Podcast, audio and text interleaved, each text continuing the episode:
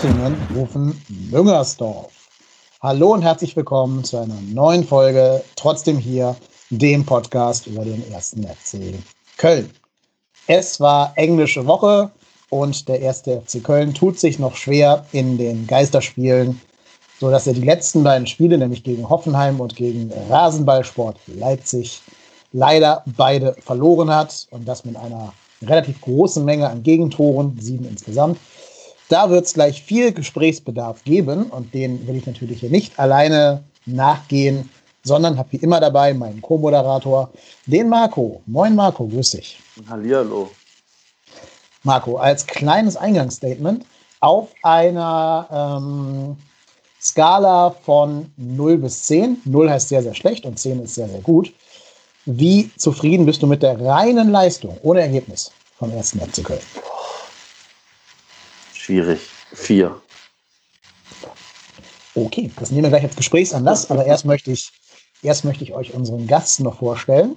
Denn wir haben sozusagen von der Konkurrenz vom zweiten deutschen Podcast, der sich rein um den ersten FC Köln dreht, dem FC-Podcast, und vom Express, Alexander Haubrichs. Alexander, grüß dich. Hallo, schön Hi. bei euch zu sein. Ja, sehr schön, dass ja. du da bist und dich da auch nicht äh, vor der, von der Konkurrenz scheust und fernbleibst. Freut uns sehr. Ähm, ich soll dir von Marco ausrichten, herzlich willkommen im längsten Fußball-Podcast zum ersten FC Köln Deutschlands. Wie lange, wie lange seid ihr schon on air? Also, wir, wir sind bei Folge 93. Das erste Spiel ja. war das, äh, das, das, das Spiel gegen London in London. Achso, da noch, ist doch noch ein paar Monate voraus, ja, das stimmt. Das ist richtig. Und du ja. merkst, seitdem haben wir eine absolute Erfolgsgeschichte geschrieben, seit es diesen Podcast es ging nur noch steil bergauf danach, sozusagen. Ja, also äh, ja, aber zumindest äh, wieder zurück in die, in die Bundesliga. Also von daher kann man, äh, seid ihr jetzt auch nicht die, die, die hier den FC in den Untergang mitbegleiten. Von daher, also es geht ja auch wieder aufwärts. Alles ja, wir, wir, hoffen es. Ne? Noch ja. ähm, ist das Abschiedsgespenst ja nicht ganz aus Müngersdorf verschwunden. Aktuell, wir nehmen hier Dienstagabend auf, hat der FC sieben Punkte Vorsprung auf Düsseldorf, neun Punkte mhm. Vorsprung auf Bremen, wobei Bremen noch ein Spiel weniger hat. Wie siehst du das denn, Alex, die Abstiegsgefahr? Ist sie noch realistisch gegeben oder machen wir uns da einfach mehr Sorgen, weil wir halt einfach Fans sind? Hm, ich glaube, äh, ich glaube, dadurch, dass diese zwei Punkte gegen Mainz und Düsseldorf geholt worden, ist man äh, zumindest zu 90 bis 95 Prozent safe. Ähm, äh, man darf jetzt nur nicht alles vergeigen und deshalb äh, glaube ich, sollte man auch äh, äh, nichts gerade schönreden, was er irgendwie gerade zum Schönreden hat, sondern durchaus auch kritisch sehen, was, was in den letzten Wochen gelaufen ist, um halt diesen einen Sieg, den du halt einfach noch brauchst, um halt alles wirklich total klar zu machen, einzufahren, ja. Mhm. Genau, wir werden am Ende mal gucken, ob wir diesen Sieg gegen Augsburg schon erwarten, aber da kommen wir erst am Ende des Podcasts drauf. Ähm, erstmal schauen wir so ein bisschen auf die Spiele, die bereits gewesen sind, also sprich auf Hoffenheim und mhm. Leipzig. Marco, da hast du gerade gesagt, du bist mit der Leistung 4 von 10 zufrieden. Jetzt ja. hast du die Gelegenheit, das noch ein bisschen auszuführen. Ich, ich habe gehofft, dass ich da drum rumkomme, dass ich das nicht bewerten muss. Also grundsätzlich, wenn man, wenn man mich vorher gefragt hätte, wie viele Punkte erwartest du dir aus diesen beiden Spielen, dann hätte ich realistisch gesagt, irgendwas zwischen 1 und 3. Eins Punkt hätte ich vielleicht gegen Hoffenheim schon erwartet. Wenn du ganz, ganz, ganz viel Glück hast, kannst du einen der beiden überraschen und holst drei Punkte. Das ist aber, ich sag mal, in meinen Augen eigentlich schon der Idealfall. Ähm, von der Leistung, der rein spielerischen Leistung, hat, hatten beide Spiele immer so Momente, wo ich gedacht habe, so, yo, wir sind wieder dran. Also in beiden Spielen kommen wir ja wieder bis auf ein Tor ran. Ähm, und, beziehungsweise, nee, Hoffenheim gar nicht. Also Hoffenheim hätten wir die Chance gehabt, bis auf ein Tor wieder ranzukommen. Aber du, du hast, du bist jetzt nicht so weit weg, wie die Ergebnisse es manchmal zeigen. Auch wenn du in beiden Partien meiner Meinung nach der, die klar schlechtere Mannschaft bist. Aber ich sag mal so, ich habe schon Spiele diese Saison gesehen, immer noch bestes Beispiel, das Hinspiel gegen Düsseldorf oder das Union Berlin-Spiel. Das war auf so einer Skala 0 oder 1. Und wie gesagt, ich konnte jetzt persönlich jetzt hier keine sechs Punkte erwarten, aber das, wie wir uns teilweise haben herspielen lassen, treibt mir schon ein bisschen mehr die Sorgenfalten auf die Stirn. Also ich muss ganz ehrlich sagen, also der Panikknopf ist für mich auch noch weg. Also ich sehe uns auch mhm. noch nicht so gefährdet, dass wir über das Abstiegsgespenst uns wirklich fürchten müssen. Aber wir sollten jetzt wieder, wie der Alex schon vorher richtig sagt, jetzt nicht irgendwie den Sand in die Augen streuen lassen, dass wir schon wirklich safe sind, weil wir kennen alle den ersten FC Köln und dann passiert es und alle wundern sich, oh, wie äh, äh, letzter Spieltag gegen Bremen und auf einmal haben wir nur noch zwei Punkte Vorsprung und dann möchte ich nicht in Bremen mit zwei Punkten Vorsprung spielen. Da bin ich ganz ehrlich, das will ich nicht. Weil mhm. dann kann ich euch sagen, wie dieses Spiel ausgehen wird. Wir verlieren da 4-0 Torschützen Osako, Pizarro, Vogt und äh, keine Ahnung. Bittenkurt. Kurz, natürlich. Das, ja. das schwöre ich euch. Das wird so passieren. Und ich will das nicht. Ich will nicht am letzten Spieltag irgendwo sitzen und zittern. Ich will das nicht. Also nach diesem Zwischenspurt, den wir gehabt haben, habe ich eigentlich gehofft, dass wir irgendwie relativ schnell vielleicht mit den Spielen gegen Düsseldorf oder Mainz da irgendwie drei Punkte holen.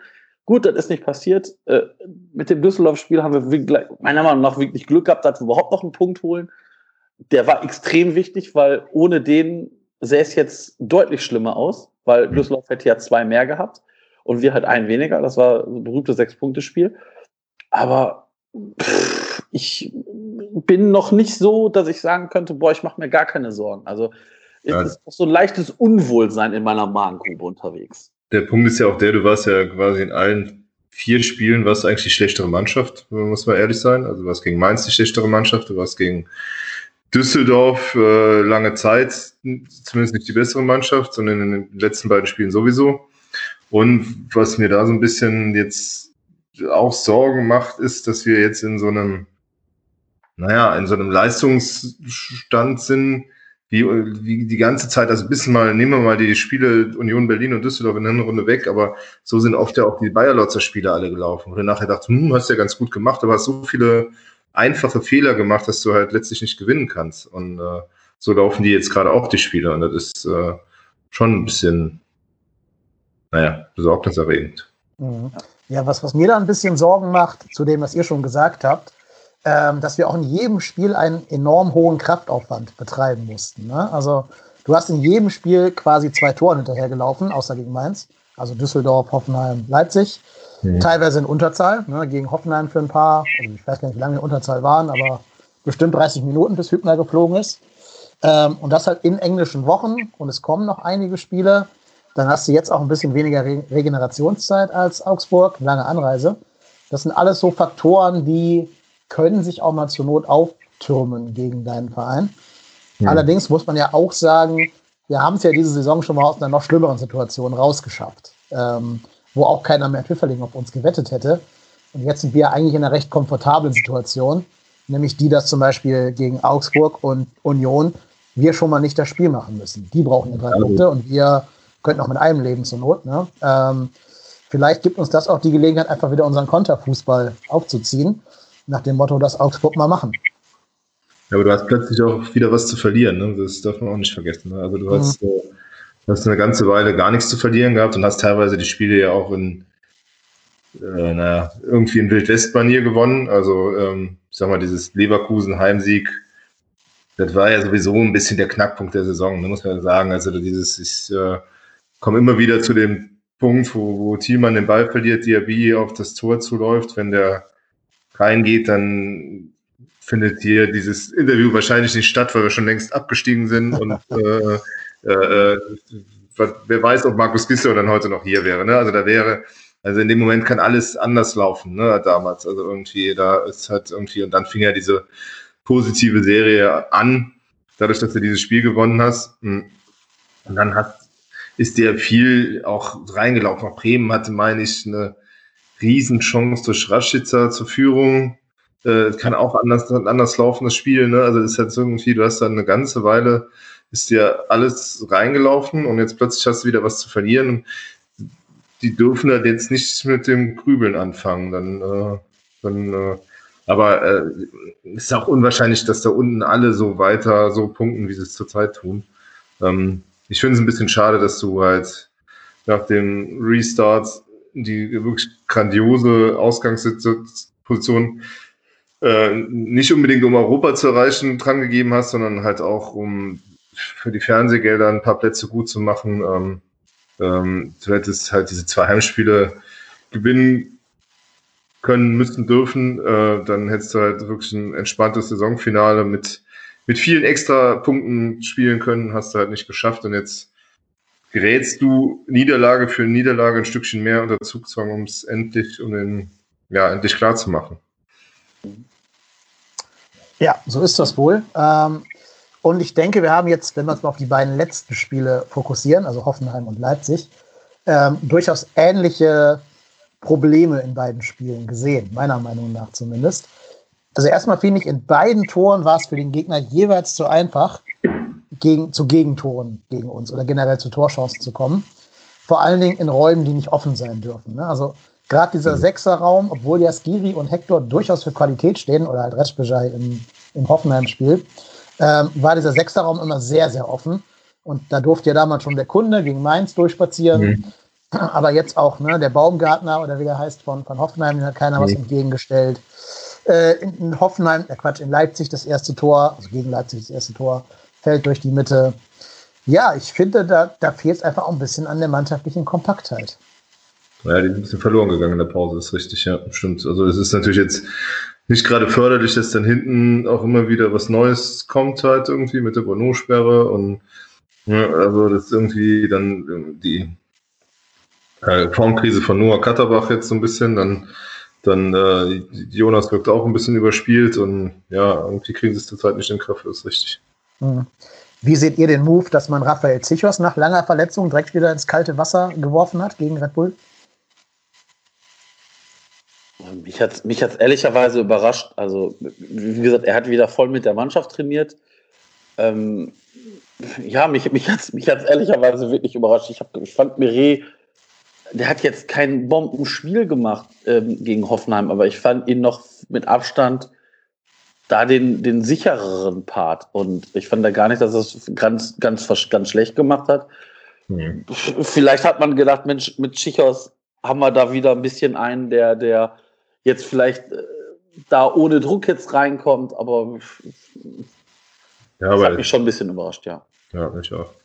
Also, dass der dann auch, äh, ob der dann natürlich auch schon mit hundertprozentigem Werf in so Kopfballduelle reingeht, wie das erste ja. zum, zum 0-1 verliert, halt auch die Frage. Und äh, in der Tat fragt man sich ja, also ich habe jetzt Wahrheit und äh, äh, habe ich ja eben schon gesagt, quasi die letzte Woche, ähm, nicht vor Ort und habe jetzt auch nichts, äh, das Training nicht gesehen, aber wie schlecht dann Meret trainiert haben muss, um dann wieder aus der Mannschaft zu fallen. Also dass überhaupt keine Option scheint für eine, für eine Startformation, ist natürlich auch, auch bitter für den Jungen. Ne? Also das mhm. ist halt die, ähm, da bin mal gespannt, was da im Sommer auch passiert, weil so macht das mit den Ambitionen, die der sicher hat, auch wenig Sinn hier.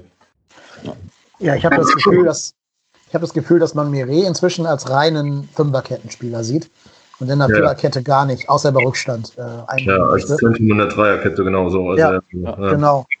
Und da wollte wahrscheinlich Gistol nicht zu sehr an seinem System dann rumrückeln, gerade gegen Leipzig, wo ja einiges an Qualität kommen würde.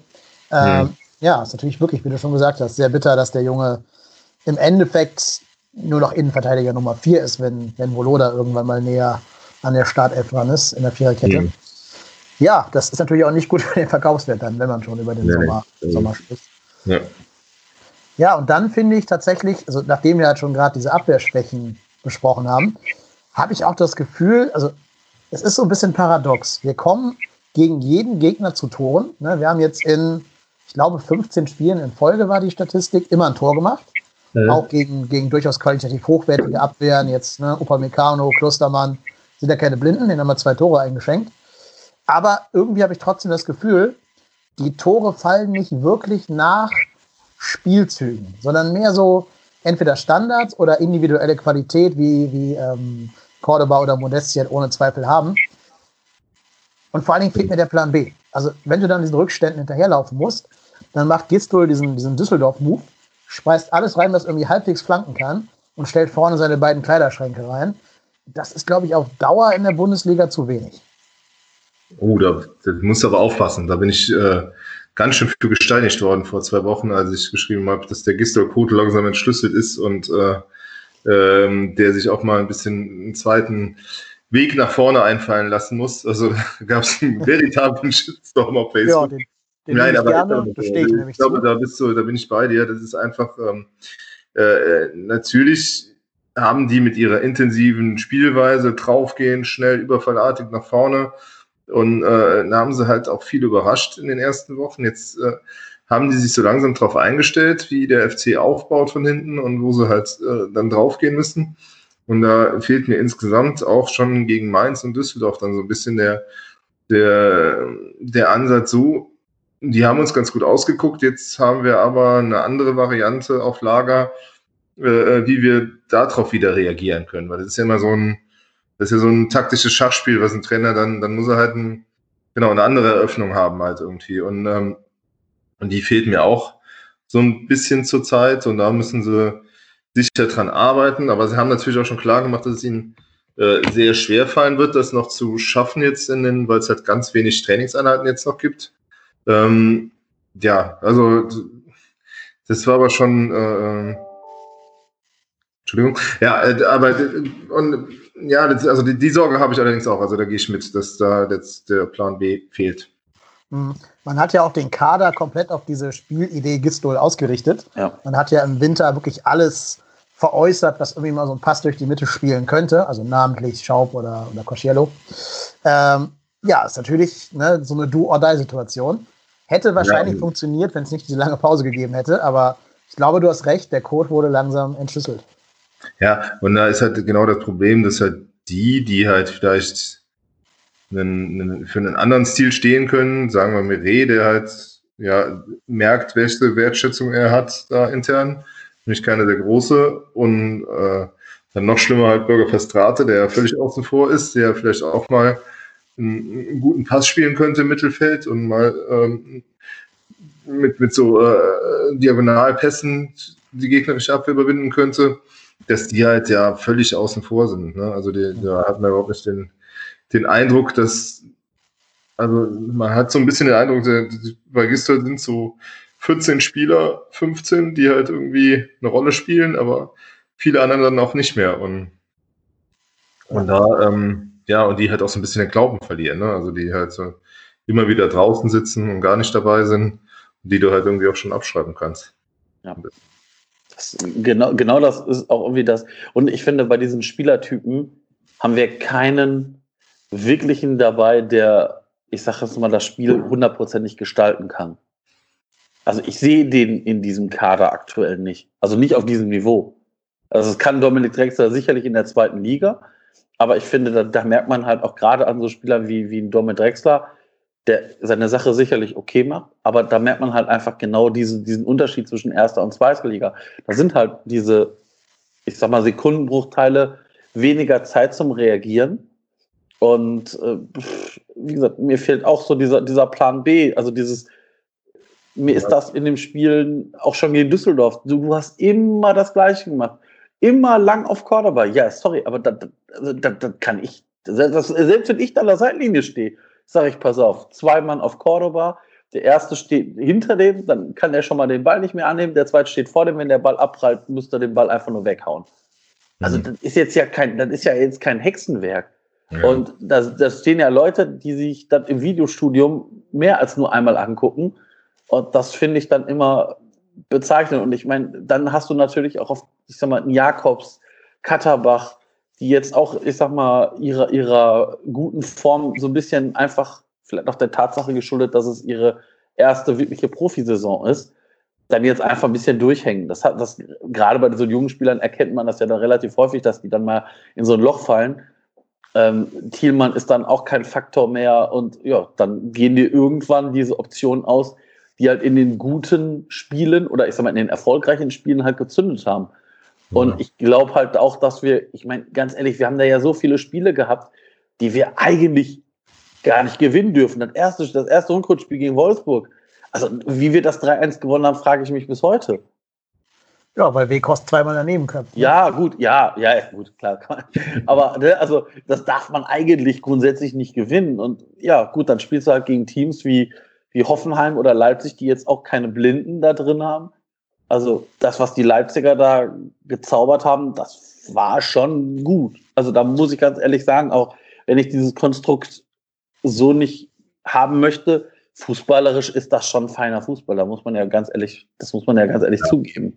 Und das, man hat ja auch nicht das, Gefühl gehabt, dass die, also wenn es, wenn der FC auf ein Tor rangekommen wäre, glaube ich, hätten die auch nochmal angezogen. Also ist halt einfach, weil das ist halt auch so ein, so ein bisschen das Dumme bei diesen Geisterspielen, weil dann halt auch nicht dieses, ja. dieses Vibrieren im Stadion passiert oder so, sondern dann, dann brüllt dann der Nagelsmann halt von draußen nochmal seine Truppe zusammen und die hören das dann auch und hören auch die Umstellung und dann wird halt nochmal, wird dann nochmal anders gespielt. Also der FC wirkt auch ein bisschen, obwohl dann ja auf dem Papier eine tiefe Bank hat, als wären sie alle so ein bisschen am Zahnfleisch. Katterbach am Ende damit eine Bauchmuskelgeschichte, äh, dass Jakobs so viel spielt, obwohl er dann zwei Wochen raus war wegen, wegen, wegen seiner Quarantäne, ist natürlich auch ein bisschen verwunderlich, zumal du dann ja mit Keins und Drexler ja, also du hast ja eigentlich drei für zwei Positionen derzeit. Ähm, oder mit Thielmann dann sogar vier. Äh, äh, aber da, also für die Startelf kommen wohl derzeit nur die drei in Frage. Aber dann kannst du auch mal die beiden anderen spielen. Also ich finde auch, Drexler hat natürlich Licht und Schatten, aber ähm, von der Qualität seiner Flanken ist er schon weit vorne. Also gerade auch, also jetzt mal äh, diese drei Tore, die er da vorbereitet hat, dann Keins leitet ja auch diesen, dieses 1 zu 0 wieder super ein mit dem, mit dem Pass. Der war sowieso für mich eigentlich Gut, er hat nach hinten ein bisschen Probleme gehabt, aber nach vorne in der ersten Halbzeit mit der Beste.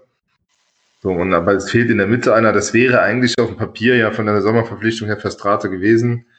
Die Geschichte kennen wir jetzt. Also man weiß jetzt nicht, liegt es noch an den Augen oder ist er halt unten durch, weil er sich halt da in diesem Interview so geäußert hat. Das ist alles Spekulation, aber er scheint auch keinerlei Rolle mehr zu spielen. Also das, ähm, ja. Aber der kann das eigentlich, diesen Pass nach vorne. Ne? Also das ist, äh, Zumindest hat man uns das erzählt bei der Verpflichtung. Mhm. Ja, ja, hat ja auch ein paar Mal schon andeuten, andeuten ja. dürfen unter Bayer Lotzer da noch. Äh, ja, finde ich auch ein bisschen seltsam, dass der so gar keine Rolle mehr spielt und sogar Marco Höger ihm da im Kader vorgezogen wird. Ähm, ja, wird aber wahrscheinlich irgendwelche Gründe haben, die wir alle so nicht kennen. Keine Ahnung.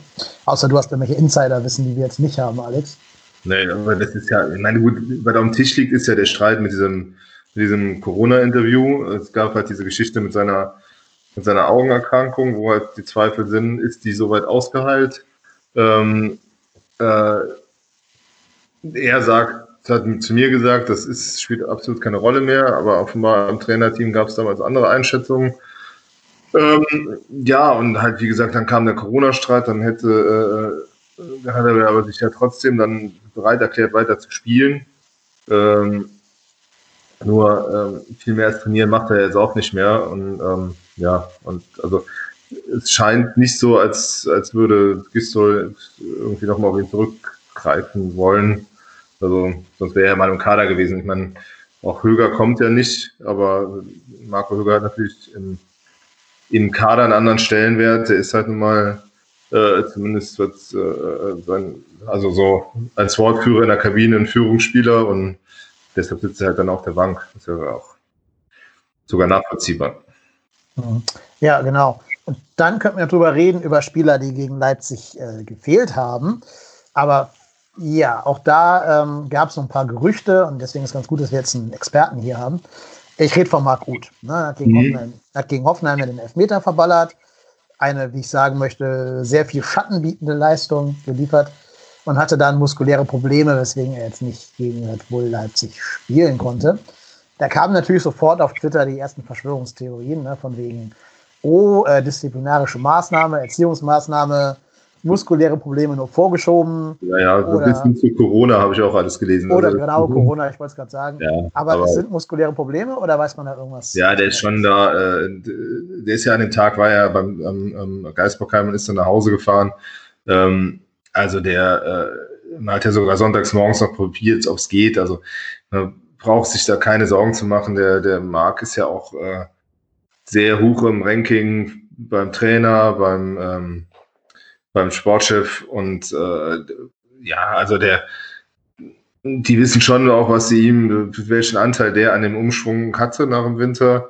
Und da, da wäre es schon ähm, äh, sehr verwunderlich, wenn die nach einem so einem Spiel, wo er halt mal, gut, der hat zwei Elber verballert, aber auch mal vielleicht auch äh, die falsche Entscheidung getroffen hat oder nicht so gut gespielt hat, dass äh, man den dann irgendwie disziplinarisch rausnimmt. Ich meine, ähm, so ist der FC offensiv nicht auf Rosen gebettet, dass, dass man sich das erlauben könnte. Nee, nee. Also das scheint schon muskuläre Geschichte gewesen zu sein, zumal du ja schon einfach sagen musst, äh, die Chance, dass du gegen Leipzig den entscheidenden Dreier holst, ist ja relativ gering, gerade wenn man so sieht, wie halt die äh, Top-Teams jetzt an den Wochenende auch äh, aufgetreten sind und deutlich gewonnen haben.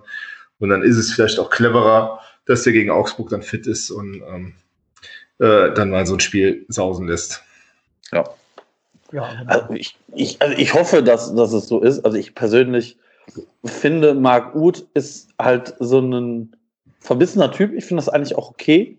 Ich finde, Marc Uth ist aber so an der Grenze zu dem, was ich halt noch aktuell als, als okay finde, weil es gab so eine Szene, ich glaube, in dem Düsseldorf-Spiel, ähm, das konnte man aufgrund der Corona-Maßnahmen im Fernsehen super hören. Äh, da äh, will Uth einen Freistoß schnell ausführen, keins sagt, nee, lass liegen, lass liegen, ich mach den. Und da schreit Uth dann, ja, da mach doch, da mach doch, äh, muss ich ja alles alleine machen. Und dann denke ich mir so, pff, ja, du bist jetzt ein guter Kicker, aber dann, äh, oh, oh, oh. also. Ja, da, da, wandelt man dann schon auf einen schmalen Grad, ne? Also dann genau. so tun, als wäre man jetzt hier der, der Alleinige, der für den, für das Ding verantwortlich ist. Ich meine, Cordoba hat fast genauso oft getroffen und in der Zeit und äh, da gibt es ja noch ein paar andere, die ein bisschen was beitragen. Und ähm, äh, er hat da schon so den Einschlag in seiner Attitüde und da muss er auch wirklich aufpassen, weil, weil irgendwann sagen die Spieler halt dann, dann mach du doch, wenn du hier der große Star bist. Ne? Also das ist halt irgendwie, und da musst du halt aufpassen, dass du, ähm, dass du da das richtige Mittel findest. Ich finde auch, er, er hat den Hang dazu, zu viel alleine zu machen halt oft. Ne? Also dass er einfach auch immer den Abschluss nimmt, sagt mal, soll ein Stürmer, ja, ja, sehe ich auch, aber wenn nun mal einer nebenan deutlich besser passiert ist, dann darf man gerne auch mal einen Ball durchstecken. Das äh, ist nicht mit einer Strafe verbunden. Also von daher, da muss er ein bisschen aufpassen, dass er auch, äh, dass Fußball immer noch ein Teamsport ist. Das gilt auch immer gut. Ja, in dem Kontext, äh, fandet ihr es richtig, dass er den zweiten Elfmeter geschossen hat? Den jetzt gegen Hoffenheim? Äh, ja, genau. gegen, gegen, doch gegen Hoffenheim. Gegen Hoffenheim, ja. Ja, ich meine, der war jetzt auch nicht gut geschossen, das ist das Problem. Also ich sage jetzt mal, wenn, wenn, der, wenn der den gegen die Latte hämmert und der, Bau, äh, der, der Baumann da überhaupt nicht rankommt, dann habe ich da weniger Probleme. Aber so, so, so ein Ding ohne Anlauf und dann hält den der Torhüter, ist natürlich doof. Ich fand den gegen Mainz schon überschaubar gut. Mhm. Der ging dann noch rein, gerade so. Und äh, dann die zwei danach, also ist, ähm, hm, ich, äh, äh, gut, er hatte, er hatte eigentlich keine andere Wahl, weil er gerade den Machtkampf provoziert hatte und sich durchgesetzt hatte und gesagt hatte, weil ihr mir den nicht direkt gegeben habt, deshalb habe ich den verschossen. Aber ja. dann hätte ich ihn klarer, also man kann so ein Ding klarer reinmachen, das, ja. äh, das in der Tat. Ja. ja, ich sag mal so, wenn der Torwart deinen Schuss festhalten kann, hast du wahrscheinlich was falsch gemacht.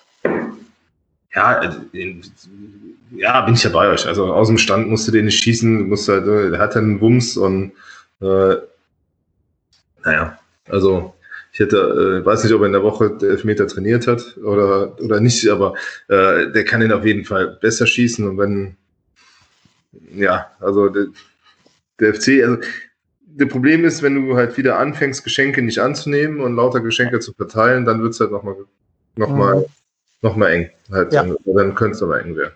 Absolut. Aber wo wir gerade bei Ut sind, da hat uns nämlich die Frage eines Hörers oder einer Hörerin erreicht, nämlich mhm. der, oder, der oder die Ed Methappen. Der möchte gern von uns wissen, wie realistisch eine feste Verpflichtung von Marc Uth im Sommer sein könnte. Ich kann da jetzt auch nur mutmaßen. Also ich habe äh, Fakt ist, dass derzeit keine wirklichen ernsthaften Gespräche stattfinden, weil weder Köln noch Schalke wissen, wird die Saison zu Ende gespielt, wann, wann gibt es vielleicht eine, äh, wann wird es eine neue Saison geben. Ähm, deshalb ist das alles hier noch so ein bisschen in der, in der Schwebe.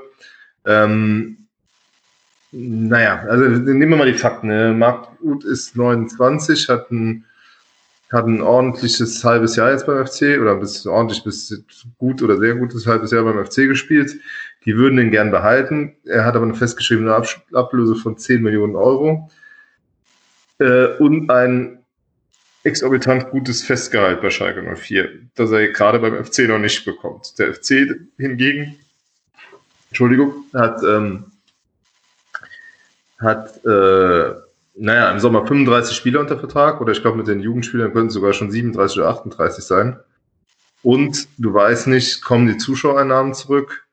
Wie sieht das überhaupt, äh, wann geht es überhaupt mit Einnahmen weiter? Also zurzeit kann der FC Marc Uth gar nicht wirklich seriös fest verpflichten, ohne halt irgendwie ein viel zu großes Risiko einzugehen. Also sie können erst überhaupt in ernsthafte Verhandlungen treten, äh, wenn, wenn sie halbwegs wissen, was wirtschaftlich nächstes Jahr auf sie zukommt.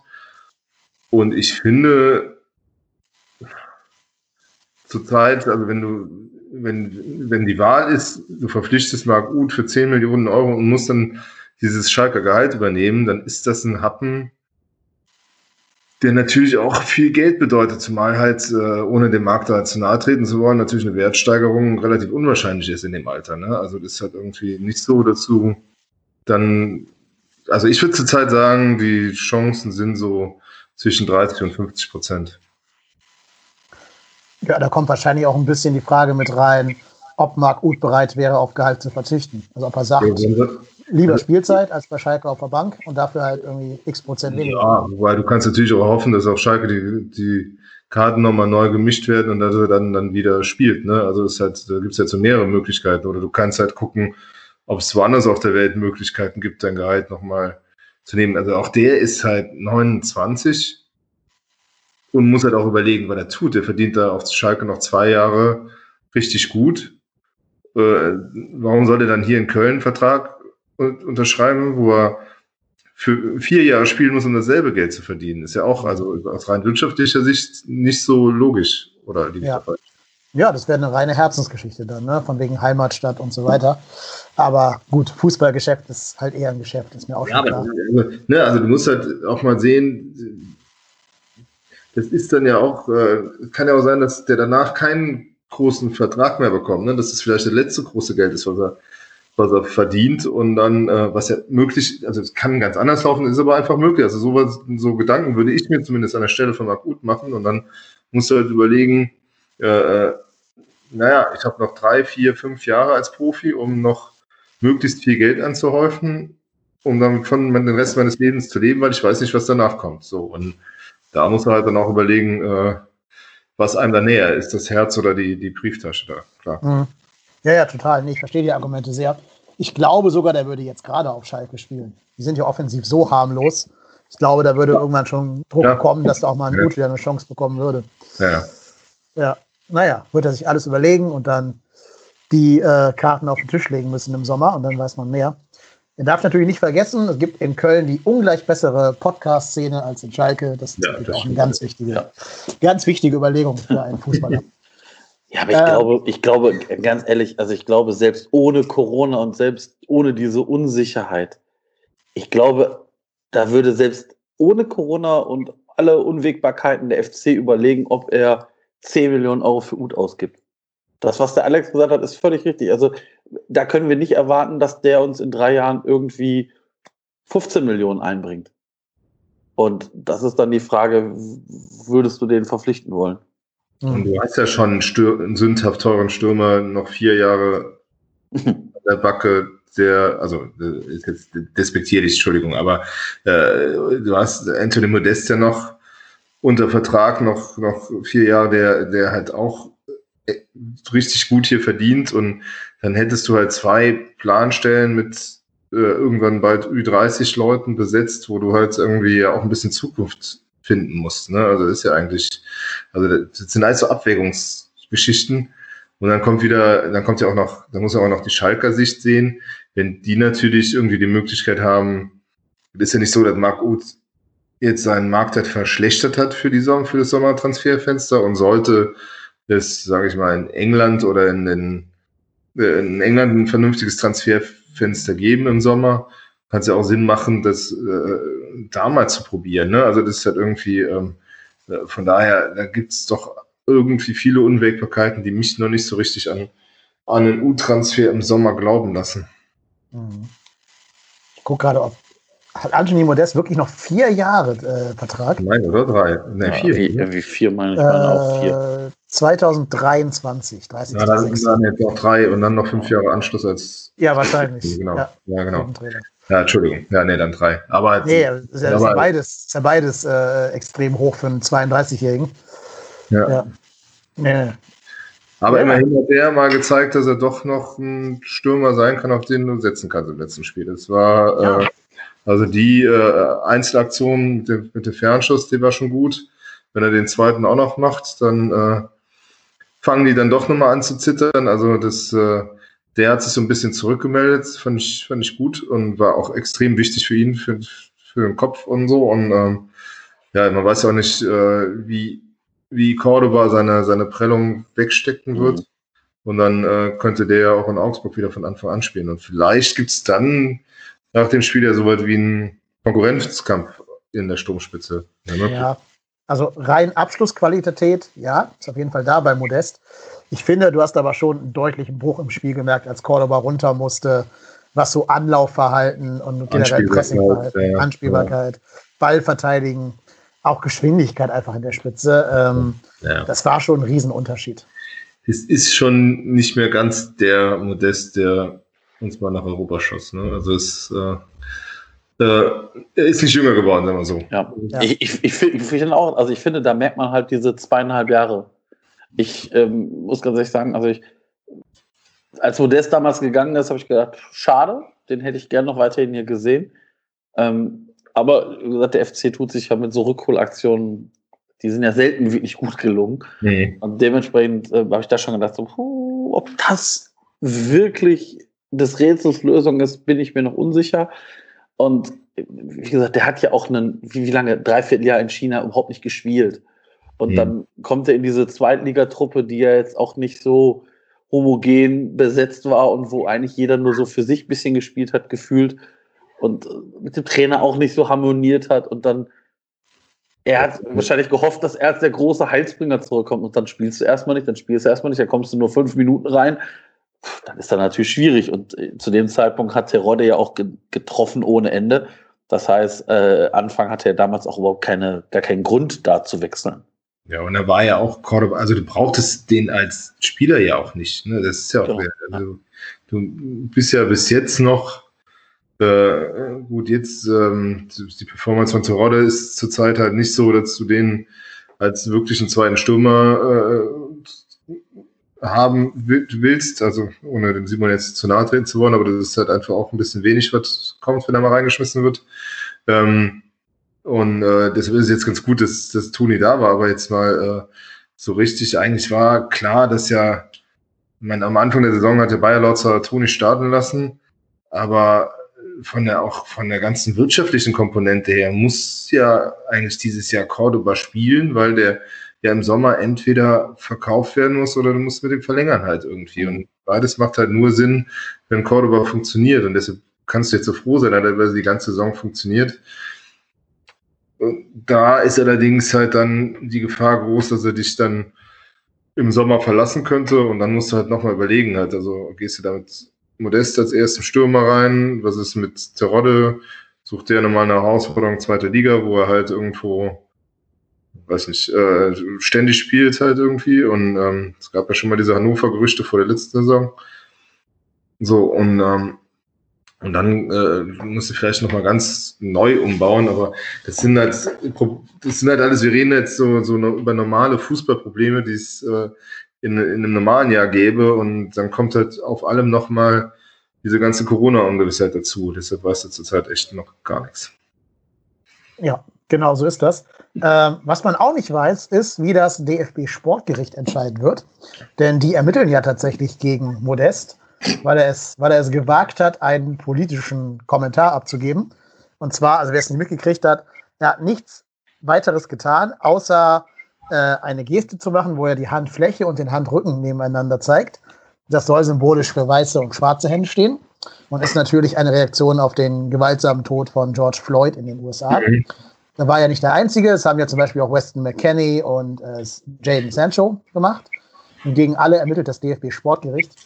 Und ich nehme es mal vorweg, meine eigene Meinung. Ähm, wenn da irgendeine Form der Strafe rauskommt, kannst du den Laden auch dicht machen. Also, dass die ermitteln, wahrscheinlich müssen sie das tun, weil sie halt ein deutscher Bürokratiebetrieb sind und dass in irgendeiner Satzung drin steht, dass politische Statements verboten sind, ist mir bewusst. Aber, also, das ist ja noch nicht mal ein politisches Statement. Das ist doch nur ein Statement, wo ich sage, ich finde es kacke, dass ein Mensch einen anderen Menschen umbringt aufgrund seiner Hautfarbe. Das ist doch kein, keine Politik, dass doch nicht wählt Trump oder wählt äh, nicht Trump oder sowas. Das ist doch einfach nur grundlegendes humanistisches Prinzip. Da darfst du doch als DFB-Sportgericht keine Strafen verhängen, oder? Sehe ich das gerade komplett falsch? Nee, überhaupt nicht. Nein, also ich glaube auch, dass äh, vielleicht nehmen die aber auch so eine Nummer wie Modest mit rein, um, um die, äh, äh, also vielleicht, äh, um halt einfach auch, also wenn die Modestnummer war, also wenn das irgendwie auch nur ein, darf keinen Euro Strafe geben, sonst würde ich auch äh, äh dann auch mal mit, also wir leben hier immer noch im freien Land und mit freier, freier Meinungsäußerung und das ist ja gar kein politisches Statement, sondern es geht halt einfach nur um ganz humanistische Grundsätze, die mal irgendwie der, der, der, der, Grundpfeiler unserer Gesellschaft sein sollten. Und äh, ich finde, äh, also wenn dann irgendwelche äh, äh, jetzt da irgendwelche Entschuldigung, aber weißen Richter über farbige Sportler äh, richten wegen solcher Meinungsäußerungen, dann, puh, ähm, dann, dann tut sich der DFB damit sicher keinen Gefallen. Das ist richtig. Ja, vor allem tut sich der DFB keinen Gefallen, weil ich weiß nicht, wie viele Wochen vorher ein Spiel abgebrochen worden ist, weil eine Person, die noch nicht mal ein Amt in diesem Verein innehat, nämlich Dietmar Hopp in Hoffenheim, mhm. beleidigt worden ist. Mhm. Also ja. die Bayern haben das Spielfeld verlassen. Das ist rein theoretisch, also wenn man das mal ganz hoch spinnt, ist das Manipulation des Spielbetriebs. Also die haben, die haben nicht weitergespielt.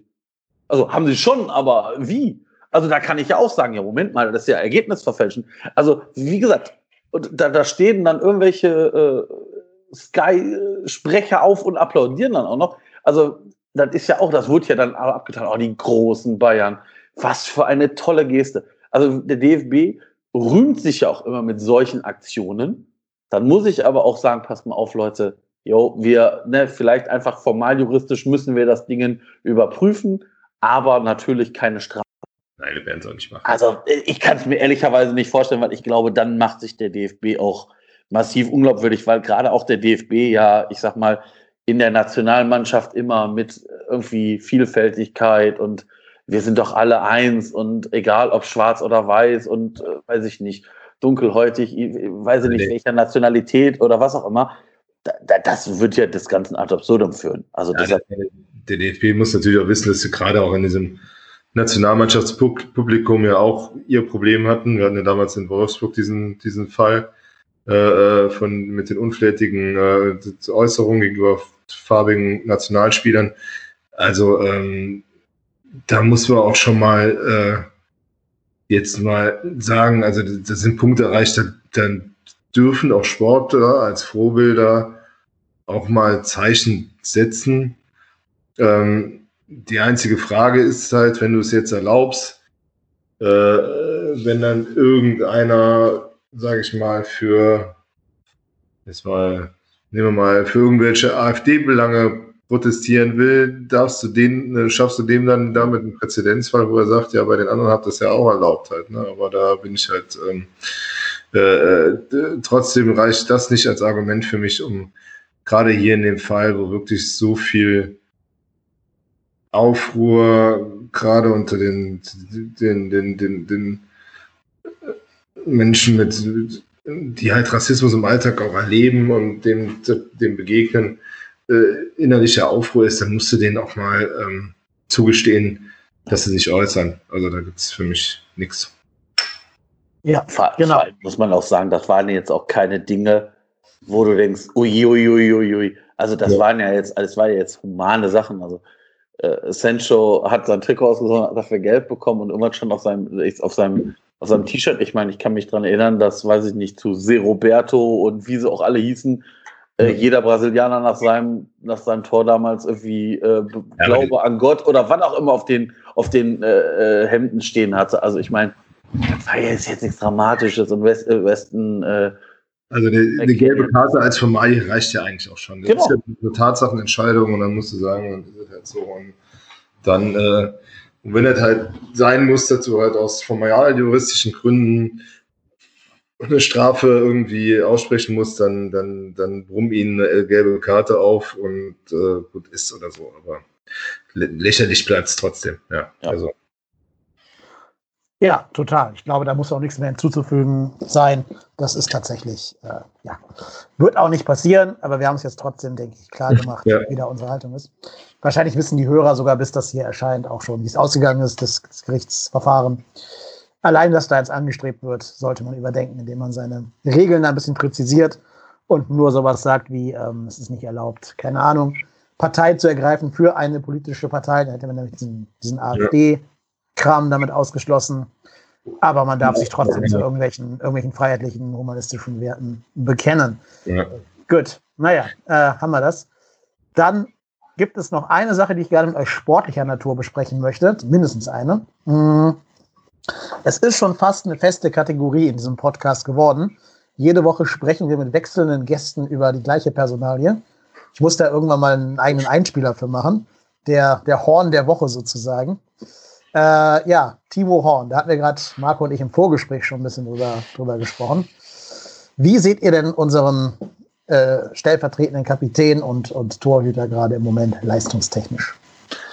Der Alex darf ruhig mal zu. Der Alex darf ruhig mal sagen, bevor ich darf ich nur den, äh, also äh, ich fand, er kam sehr aktiv und präsent aus der Pause raus. Also gegen Mainz hat mir das echt gut gefallen. Der war, hat auch versucht, das Spiel schneller zu machen, wo er dann, äh, dann auch nachher irgendwas zugesagt, so nach dem Motto, dass er sich da auch besser fühlt, wenn er weiß, der Stürmer hört ihn und so und kann dann ein bisschen dirigieren. Ähm, umso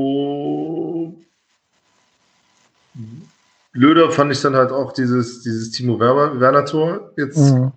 weil, äh, also bei der eigenen Ecke, wenn schon, also erstmal, dass der Werner nicht zugestellt wird, aber vielleicht stellst du ihn schon nicht zu, in dem Wissen, dass du ihm eh nicht hinterherkommst. Aber dass die den lang schicken, ist ja klar. Also warum stehe ich als Torwart nicht zwischen äh, 16er und Mittel, Linie. Also das verstehe ich nicht. Also was, was soll denn passieren? Also Zeit genug zurückzulaufen hast du immer noch.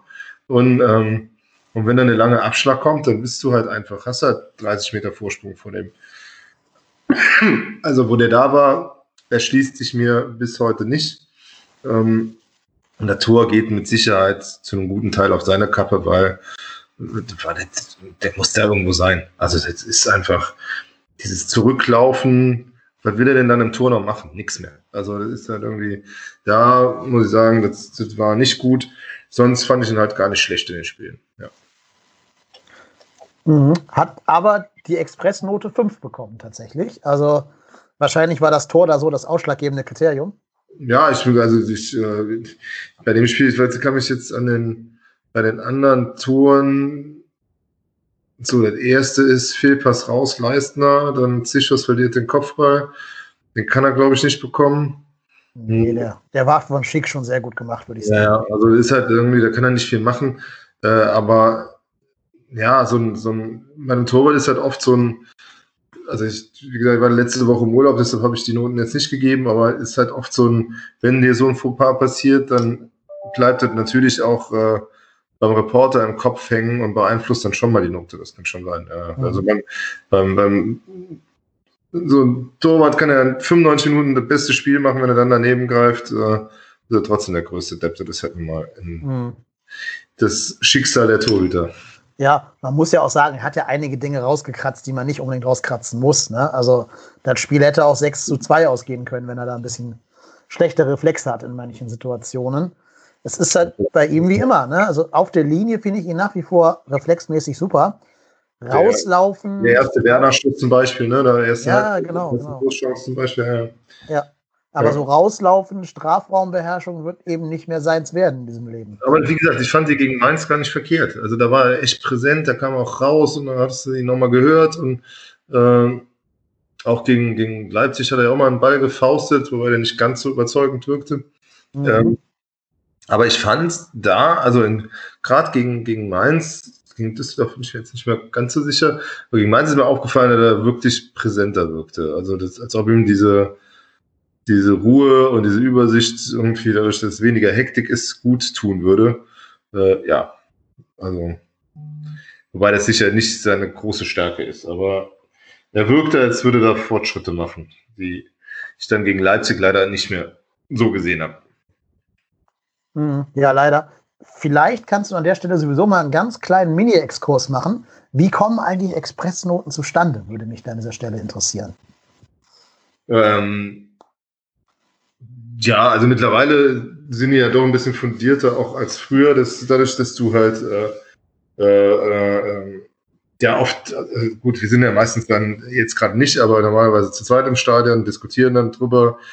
Drin sitzt dann sicher auch nochmal einer, der dann, der dann, äh, äh der dann so ein Wort mit, mit reinlegt. Es ist sicher so, dass ähm, auch ein Ergebnis eine Rolle spielt, auch eine, ja, wenn du natürlich die drei Spiele in entscheidenden Situationen beteiligt warst und die, da gehen die alle Bälle rein. Äh, äh, dann kannst du sonst auch viel Mist gemacht haben, aber wenn du dann 3-2 dadurch gewinnst, dann kriegst du natürlich eine bessere Note, ist halt irgendwie so. Also ist halt auch immer, immer, immer auch subjektiv und ähm, heißt aber durch das, äh, durch die Live-Statistiken heute halt auch äh, dann immer auch so ein bisschen äh, einen einen, einen, statistischen Wert, mit dem du die Noten dann unterfüttern kannst. Und das alles zusammen manchmal, manchmal schaut man sich auch mit einem Kollegen nochmal an und, und guckt irgendwie, was gibst du dem und wie fandst du den irgendwie, um halt dich auch ein bisschen abzusichern. Ist halt natürlich auch nicht ganz einfach immer, deshalb möchte ich da auch so so an dieser Stelle mal um Nachsicht bitten, weil du halt irgendwie in der 90. Minute dich auf alles festgelegt haben musst und währenddessen oft äh, noch andere Texte am Schreiben bist und du manchmal das Problem hast, dass du halt einfach von der von dem Spiel gar nicht mehr so viel siehst, als dass du eigentlich sehen müsstest, dass, äh, dass du, wir geben ja auch den, den Gastmannschaften noch Noten und da muss ich sagen, das ist dann manchmal schon schwierig. Also das ist halt irgendwie dann zu, äh, zu sagen, wie hat jetzt der, der Halstenberg da genau gespielt, war das eine 3, eine 4 oder eine 2. Wenn er dir aufgefallen ist, ist gut, aber gibt dann sicher auch mal den einen oder anderen, wo du sagst, puh, den habe ich überhaupt nicht gesehen so richtig und da kann auch mal kann auch mal vielleicht eine, eine unfaire Note bei rausspringen, aber so, wir versuchen es zumindest beim FC äh, durchzudiskutieren und äh, ähm, ja, und uns da äh, zumindest, also eine, dass wir am Ende zu einer fairen Bewertung kommen. Mhm. Ja, ich sag mal so, die, die Noten, die jetzt die Augsburger oder Berliner Spieler kriegen, werden wahrscheinlich im Rheinland auch nicht das ganz große Thema. Ja, genau. Ja, genau. Die Kölner Spieler diskutieren wir natürlich schon und natürlich ist es auch so, dass, äh, dass auch der Leser eine andere Meinung haben kann und natürlich wird dann auch geschimpft, aber das, das finde ich auch, äh, weil, weil der eine hat es dann so gesehen oder so, das ist aber auch gar nicht schlimm, weil das ist halt Fußball die Noten sind eine sehr subjektive Bewertung des, des jeweiligen Reporters im Stadion oder der zwei. Ähm, und die werden niemals jedem passen, ist auch nicht schlimm, weil das ist der Schöne an den Noten, dass man so trefflich drüber diskutieren kann. Und das ist, glaube ich, auch der größte Reiz an denen. Deshalb gehören die auch immer zu den meistgelesenen Artikeln, also mit, mit weit vorne dabei, ja. Mhm. Ja, kann ich mir vorstellen. Ähm, dann habe ich noch ein Thema mit euch, was mir so ein bisschen sauer aufgestoßen ist, was ich gerne ansprechen möchte. Und zwar ja. habe ich dann nach dem Spiel, das war bei Amazon Prime, wurden noch Interviews mit, dem, mit den verschiedenen Protagonisten des Spiels geführt, unter anderem auch mit Markus Gistol. Und Gistol hat gesagt, Zitat jetzt, wenn wir weiter so spielen, werden uns die Ergebnisse schon zulaufen. Muss ich sagen, finde ich ein sehr gefährliches Statement. Jetzt gerade mit Augsburg und Union vor der Brust klingt für mich nach so einem weiter so, wird schon werden. Ähm, und vielleicht dazu führen können, dass die Mannschaft die Situation ein wenig unterschätzt. Oder sehe ich das gerade zu, zu äh, verbissen? Ne, also bei mir rennst du offene Türen ein, aber ich bin da muss immer aufpassen, dass ich nicht zu, äh, zu, zu kritisch die Sachen sehe, aber ich, ich hatte ja eben auch schon gesagt, dass du in allen vier Spielen eigentlich eine schlechtere Mannschaft warst, egal wie stark der Gegner jetzt war. Und dass wir da in so einem, also jetzt mal böse formuliert, in so einem Bayerlautzer-Mut sind, nämlich da war das am Anfang ganz genauso, dass das alles ganz okay aussah, du dann auch gegen starke Mannschaften dir irgendwie die Sache schön geredet hast, dass du nur 3-1 verloren hast oder so. Also, ne, also so diese, und das ist halt, ist halt wirklich gefährlich, weil du musst schon Fehler ansprechen und du musst halt auch merken, sobald halt jetzt, also zum Beispiel stimmen jetzt auch die Laufwerte nicht mehr so und äh, wie sie halt bei den erfolgreichen Wochen halt gestimmt haben. Und da musst du halt sagen, dann, dann wird, also Horst Held hat auch immer vor, vor dem Spiel dann nochmal gesagt, wir, äh, wir haben immer darauf gesetzt, dass die Mannschaft sich wohlfühlt. Ja, ist okay, solange das alles gut läuft, kannst du darauf setzen, ist, ist auch richtig so. Aber irgendwann kommt auch der Punkt, wo du sagen musst, so jetzt ist mal genug mit, mit Heiler Welt. Wir haben jetzt irgendwie seit äh, fünf Spielen kein Spiel mehr gewonnen, drei davon verloren. Äh, wir müssen uns auch mal irgendwie, wir müssen jetzt langsam mal wieder die Kurve bekommen. Und dann müssen wir vielleicht auch mal ein ernstes Wort drehen. Und da geht es nicht nur darum, irgendwelche Abläufe zu, äh, zu ändern, sondern dann kann es auch mal so weit gehen, dass du auch mal jemanden ärgern musst und jemanden einen anderen Zug wieder reinbringen musst und so. Und das ist halt so, da, also da, wie gesagt, da gehe ich ein bisschen mit dir, dass, ähm, dass äh, man soll, also eine gewisse Kritik soll, sollte man schon noch auch der Mannschaft gegenüber bringen. Das ist, das ist genau das, was ich, was ich, was ich halt so aktuell als gefährlich sehe. Dieses, ja, Leute, was regt ihr euch denn auf? Weil in meinen Ohren schwingt damit, was, was wollt ihr denn? Wir haben hier 34 Punkte, als ob wir jetzt noch absteigen werden. Das ist bestimmt nicht so gemeint, aber für mich hört sich das so an. Und für mich als FC-Fan ja. gehen da bei mir direkt die Alarmserien an, weil genau das, genau das will ich nicht hören. Warum stellt sie sich nicht hin und sagt, yo, Heute haben wir keine Punkte geholt. Ich habe gute Ansätze gesehen. jetzt müssen wir alles daran setzen, um in der Woche die Grundlagen zu schaffen, dass wir das nächste Spiel erfolgreich spielen. Thema erledigt. Markus Gistol, ich biete Ihnen so, ein Schul so eine Schulung gerne mal an. Jedem FC-Offiziellen gerne auch. Gern auch unentgeltlich würde ich die sogar anbieten. Ich denke mir immer so, die haben doch so viele Interviews in ihrem Leben gegeben. Die müssen doch wissen, was sie sagen. Oder sind die wirklich so im Tunnel? Äh, ja, also mir, geht jetzt sogar, äh, sogar einen Schritt vorher noch los, nämlich äh, als du wieder gestartet bist und als du dann das erste Unentschieden oder die ersten zwei Unentschieden, dass du halt einfach äh, ähm,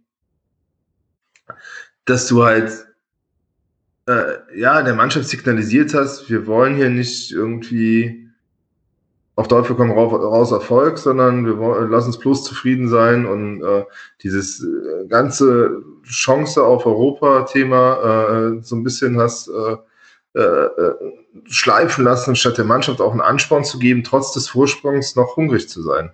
Und dieses wirklich auch so vorgelebt hast, so eine lass uns bloß zufrieden sein, Stimmung halt irgendwie. Und sobald du dann halt mal einreißen lässt, wird's halt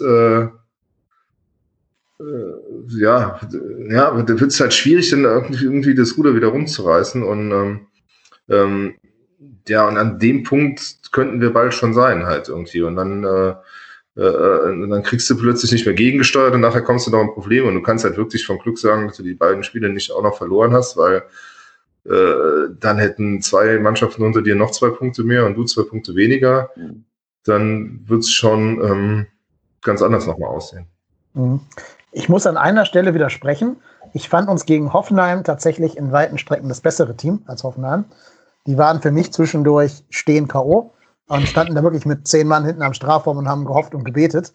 Wir haben es halt nur nicht geschafft, die da ernsthaft in, in Bedrängung zu bringen. Das ist aber auch eine Murmeltruppe, ey. Ich kann, also diese, diese, diese Hoffenheimer sind für mich eines der größten Ärgernisse dieser ganzen Saison. Ich kann denen nicht, nicht zusehen und gegen die verloren zu haben, ärgert mich wirklich persönlich, weil ich die wirklich, also die stehen für mich für gar nichts. Die haben überhaupt, äh, ganz schlimm, Irgendwie, die hatten, standen früher mal für echt guten Fußball, auch wenn Hopp hin oder her.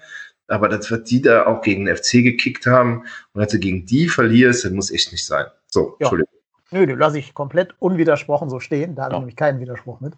Ja, mich, mich stört vor allen Dingen, ähm, also ich vermute mal, dass Markus Gistor schon weiß, was er sagt und da keine Schulung bei dir braucht, Marco. Hm. Der wird halt ja, das, das, Bestreben, das Bestreben gehabt haben, Ruhe reinzubringen, ne? keine Panik aufkommen zu lassen. Nicht, dass wir jetzt in diesen, diesen Panik-Move hinein verfallen oder Panik-Modus verfallen, sondern Ruhe, konzentrieren und was der intern sagt, wird nochmal was anderes sein. Hoffe ich zumindest. Nur mich hat das sehr, sehr gestört, dass du halt in, in zwei Spielen, jetzt ne, Hoffenheim-Leipzig, dir sieben Tore quasi nach Einladung einfängst und dann sagst, ja, eigentlich müssen wir nur so weiterspielen, dann kommen die Ergebnisse schon. Nein, also kommen sie nicht. Augsburg ist halt, wenn es gegen uns geht, immer noch eine Wix-Truppe, die dann, wenn du denen was anbietest, dann macht da so ein Kedira nach 20 Minuten so ein 1-0 Murmeltor. Und dann musst du wieder 70 Minuten gegen eine abgeklärte Augsburger Mannschaft hinterherrennen, wo in der Mitte Daniel Bayer alles zumacht und hinten mhm. der Udo Kai mit seinen 1,93 jede Flanke rausköpft, weil wir haben ja, wie gerade schon gesagt wurde, durch die Mitte nicht viel zu bieten. Mhm. Ähm, ja, und nein, es darf halt nicht passieren, dass wir gegen Augsburg schon wieder in Rückstand geraten. Das wird nämlich dann richtig, richtig schwer und gegen Union genauso. Ich mhm. würde jetzt fast sagen, wer führt in diesem Spiel, wer in Führung geht, nimmt mindestens schon mal einen Punkt mit. Ja, ja sehe ich auch so. Ja, ja es ähm, stimmt. Also vor allen Dingen, also, mit, also Augsburg war mit immer die allerschlimmsten aller, aller, aller Spiele, also in Augsburg. Und ähm, ja, man kann vielleicht hoffen, dass es halt nicht so äh, nicht so schlimm wird, weil es keine Zuschauer da sind, aber ich glaube, die waren nie das Problem, sondern eher der FC, der da gespielt hat. Also von daher, ähm, ja, also da gehe ich mit. Ja. ja, wir tun uns halt sehr schwer mit so abgeklärten Mannschaften. Ne? Da fällt ja. Augsburg für mich rein, da fällt mitunter auch Frankfurt rein. Ja. Äh, Union Berlin kannst du auch mit reinnehmen, wenn, wenn die zumindest Zuschauer hätten. Ja. ja, also da müssen wir auf jeden Fall noch ein bisschen aufpassen und sollten nicht so in diesen Jojo wird schon Modus verfallen. Mhm. Ähm, wo wir gerade schon bei Augsburg sind, sollen wir mal versuchen, die Mannschaft aufzustellen, mal ein bisschen Prophet zu spielen und Herrn Gistol die Arbeit zu erleichtern hier an dieser Stelle. Also mhm. sicher ausfallen werden ja Sebastian Bornau wegen der roten Karte und Dominik Drexler wegen seiner fünften gelben. Auch sehr sinnlos, diese, diese fünfte gelbe Karte, aber hat sie nun mal mhm. gesehen. Ähm, das heißt, die beiden haben wir nicht. Wir gehen mal davon aus, dass Cordoba und Uth rechtzeitig fit werden. Und wir gehen davon aus, der wird an seinem 4-2-3-1-System festhalten. Mhm. Fangen, wir mal, fangen wir mal links hinten an. Katterbach, hat euch da die Form, der Formanstieg gegen Leipzig gereicht, um ihn gegen Augsburg zu bringen? Mhm. Aus dem Mangel an Alternativen, glaube ich, ja. Mhm. Also Schmitz auf links würde wäre keine Alternative für dich. Also Schmitz ist halt, man hat es fast vergessen, aber Benno Schmitz ist halt immer noch Benno Schmitz, ne? Also der ist halt irgendwie, äh, er ist halt jetzt, er hat sich ja wirklich gut stabilisiert und hat halt auch ähm, da, äh, äh, da wirklich gute Leistung gezeigt, aber ist doch für mich immer noch eher so eine, eine, eine Notlösung auf beiden Seiten. Und ähm, äh, ja. ja, wobei die geben sich zur Zeit beide nicht so viel, ne? Aber ähm, ich weiß nicht. Ich glaube, dass er, dass er Noah spielen lässt. Ich ja, habe halt aber auch zurzeit nicht so viel, äh, ja, also, also so viel Hoffnung in den, in den, in den Noah gerade auch nicht irgendwie, also weil er gerade nicht stabil wirkt halt. Ne? Also das also war ein bisschen besser gegen, gegen, gegen Leipzig in der Tat. Hm, aber vielleicht kann er auch einfach dann gegen einen schwächeren Gegner, da wird er auch nicht so unter Druck geraten, äh, dann nochmal eine Leistungssteigerung verzeichnen.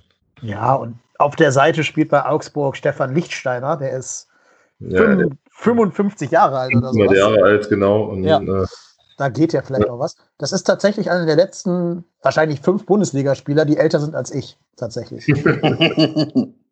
Pizarro wird noch in zehn Jahren älter sein als ich und immer noch Bundesliga spielen. Ja. Und son sonst noch ein paar Torwerte wahrscheinlich. Aber ja, die Zeiten leider bei mir vorbei. Aber Wart mal ab, Pizarro schafft das noch.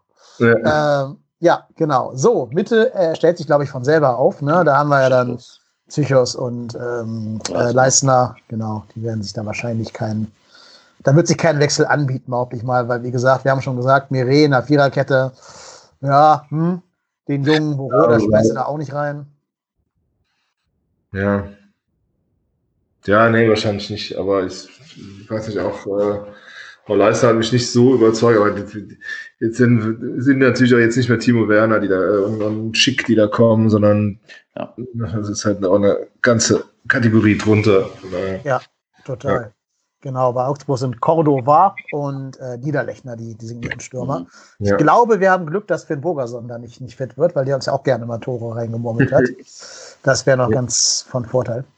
Äh, ja, Mittelfeldzentrum. Hector und Skiri oder ziehen wir rechts zurück oder wie, wie würdet ihr das da aufstellen? Also, das, also ich, ich finde aktuell von den dreien, ich würde gerne mal Rex Bitschei mit Hector sehen. Mhm. Ähm, ich, ich finde jetzt nicht, dass Skiri irgendwas schlecht gemacht hat, aber ich finde, da, der hat auch jetzt nicht so die, die Phasen im Spiel, wo, wo du denkst, wow, cool. Also der, der ist halt so ein Spieler, der, der läuft halt so mit, aber du siehst nicht so richtig was von ihm. Also, meinst du jetzt, meinst du, meinst du gerade Skiri oder meinst du jetzt? Skiri, Skiri, Skiri. Okay. Ja, ja. Also ich finde, ich finde, Skiri taucht so in den letzten Spielen wieder so ein bisschen ab. Mhm. Äh, von, von, von Hector habe ich auch nicht viel mehr gesehen. Ja, ge genau das ist mein Problem. Also ich, ich ähm, hätte gesagt, Rex Bitschei würde ich gerne mal wirklich über noch mal über 90 Minuten gerne sehen oder zumindest annähernd 90 Minuten sehen. Mhm. Ähm, ob daneben Skiri oder Hector, pff, keine Ahnung. Also äh, Hector noch mal auf die Bank wird er nicht tun, glaube ich nicht. Aber wen würdet ihr denn hinten rechts reinstellen? Also also da habe ich jetzt gedacht, da wir uns schon gegen Schmitz entschieden haben, wird er easy spielen. Ähm, aber weiß ich nicht, bin natürlich offen für andere Ideen. Ja, also ich muss ganz ehrlich sagen, ich, ich finde, Benno Schmitz ist halt so die defensivste Variante von allen, von allen ja. dreien. Also von, von Katterbach, Easy Boué und Schmitz ist, ist der einfach der, wo du halt nach vorne gar nichts erwarten kannst. Hm. Ehrlicherweise muss ich aber auch sagen, die Flanken von Easy Boué, die hat er immer noch nicht gefunden. Also, ich habe ja gehofft, dass er sich zum Geburtstag hat welche schenken lassen. Also, das ist ja, das ist ja unterste Kanone. Also, das ist ja, das sind ja, weiß ich nicht. Ja. Konstantin Rausch zu ganz, ganz, ganz schlechten Zeiten flanken. Und selbst die waren noch halbwegs gut. Ja, da denke ich mir auch, tu dir doch selber einen Gefallen, Junge, und spiel den Ball flach zurück in den Rückraum. Da hast du vielleicht ja, mehr von, als also, wenn ja.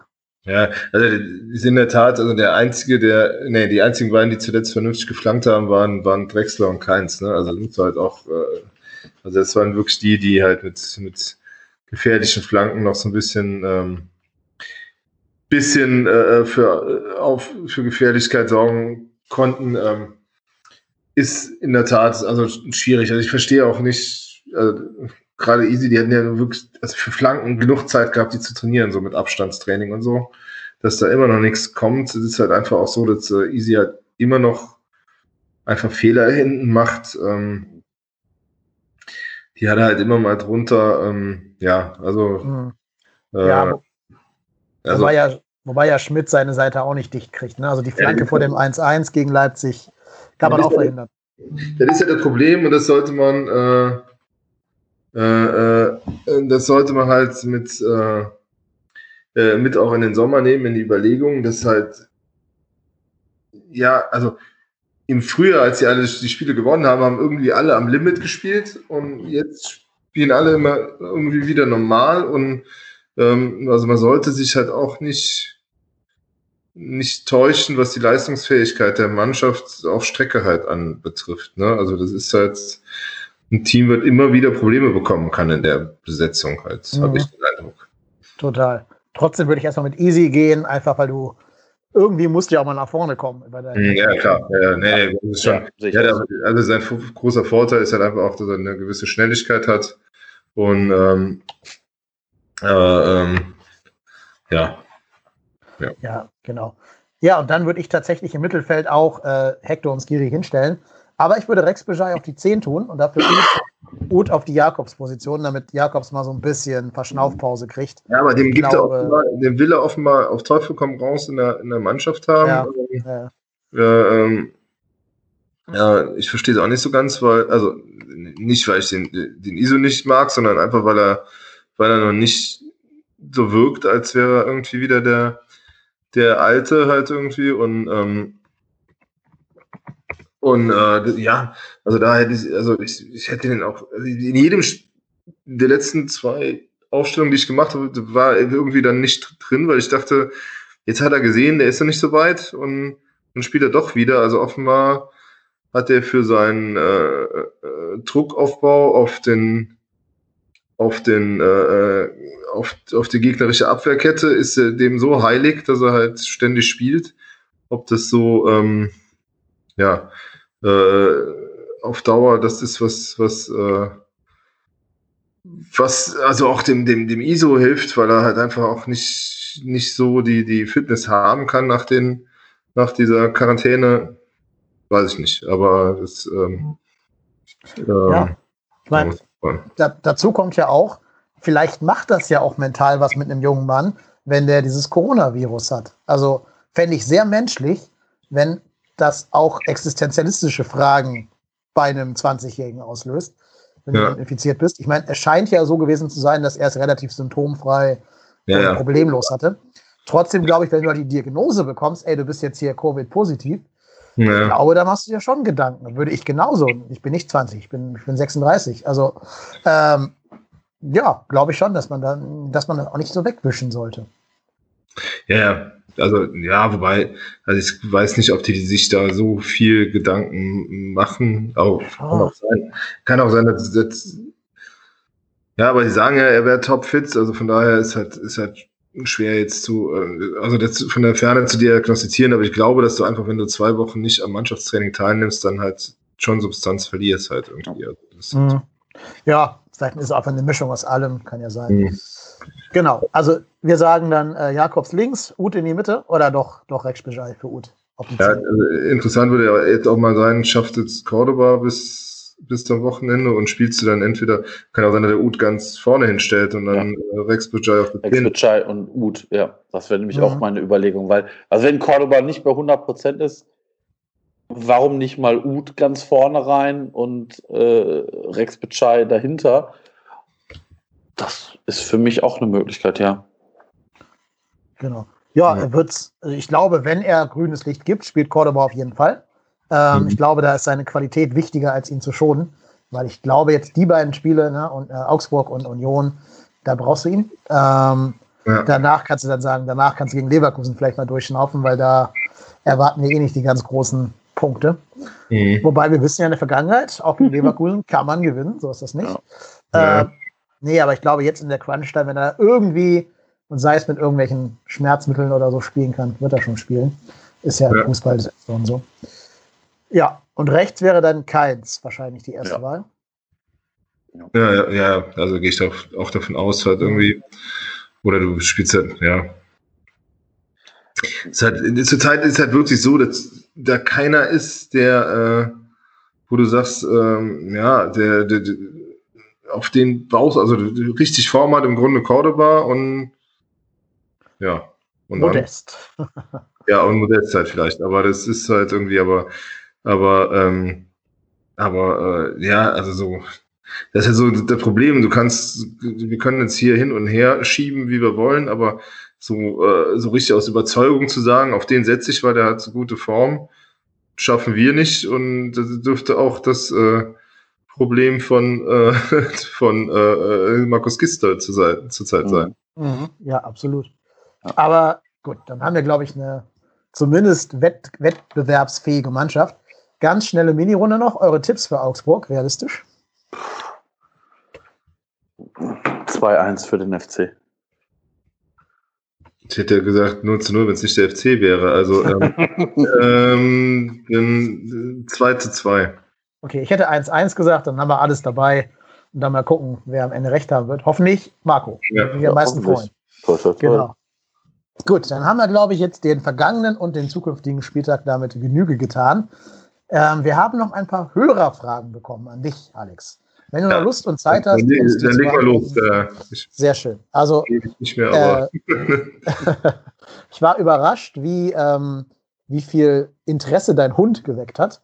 Ganz viele haben nämlich gefragt, wie geht es Charlie und wie alt ist er eigentlich inzwischen? Der, der, der Charlie, der liegt gerade da, als hätten wir ihn erschossen, aber er ist hoffentlich, äh, nee, also er ist neun Jahre alt, ein Kronvorländer äh, und äh, ja, läuft halt mit mir unheimlich viel. Also wir sind schon über, deutlich über 20.000 Kilometer gelaufen, ich glaube über 25.000 zusammen. Ähm, neu ist er sogar seinen ersten Marathon gelaufen, der Junge, nicht mehr ganz der junge Hund, also macht es echt super. Ähm, nee, und äh, dem geht's, geht's echt gut. Also ich, äh, ich vermeide ja Selfies auf Insta, aber da äh, ja irgendwie so laufverrückte Menschen ja doch sich immer vergleichen bei mit Laufposts, ähm, schiebe ich den dann immer vor als, als Fotomotiv, weil, weil er hübscher ist.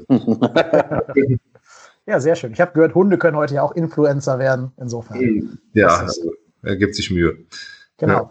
Apropos Laufen, das war auch eine Frage, und zwar von vom Jörg, vom äh, Helicht. Ja. Den kennst du ja auch noch von deinem ja, genau, Podcast-Auftritt bei Verzell nix. Der möchte gerne wissen, ob ein Marathon ansteht oder wenn nicht Corona wäre, welcher der nächste Marathon wäre. Äh, ähm, ich hatte eigentlich vor, erst Bonn zu laufen und eigentlich hätte ich vor einer Woche, wäre ich in Luxemburg beim Night Marathon gestartet. Die sind aber beide dann ja abgesagt worden. Wir sind jetzt letzte Woche an der Mosel ganz für uns äh, äh, gelaufen mal ein, aber nur um die Länge hinzubekommen. Ich bin mal echt am überlegen, ob ich mal so einen, so diesen, gibt ja derzeit diese virtuellen Marathons, weil ich habe noch so, so ein Ziel, ähm, irgendwie mal unter 3,30 zu laufen auf meine alten Tage. Und das soll eigentlich dieses Jahr geknackst werden. Vielleicht aber auch in Köln oder in Bonn. Die finden ja hoffentlich noch statt am Ende des Herbstes, also im Herbst. Virtueller Marathon heißt, man läuft alleine und taggt die Zeit mit. Ja, du kannst dich auch irgendwo, naja, du kannst dir dann irgendwo auch Startnummern ausdrucken und äh, du, du wirst dann halt irgendwie gibt es halt so eine Community, wo, wo du die auch laufen kannst. Ich habe mich aber, ich glaube, nächste Woche wäre so ein Datum, wo du das machen kannst, aber habe ich ähm, doch, und das, die Frage gab es auch, deshalb nehme ich die schon mal vorweg. Wie geht's der Rippe? Ich habe mich, äh, ich habe mich diese Woche nämlich vor einer Kindergartengruppe verdammt geil hingelegt und habe eine Rippenprellung zugezogen und das war äh, nicht ganz ohne und ähm, und äh, jetzt laufe ich gerade mit, mit Trippenprellung. Das geht nur so mäßig, muss ich zugeben. Aber äh, man gibt halt irgendwie dann doch alles, weil man ja doch äh, Lust hat, in Form zu bleiben. Nee, äh, also, aber eigentlich laufe ich mehr, weil ich, äh, äh, damit das Essen noch weiter gut schmeckt und man nicht auseinandergeht, als, als sonst was. Ja.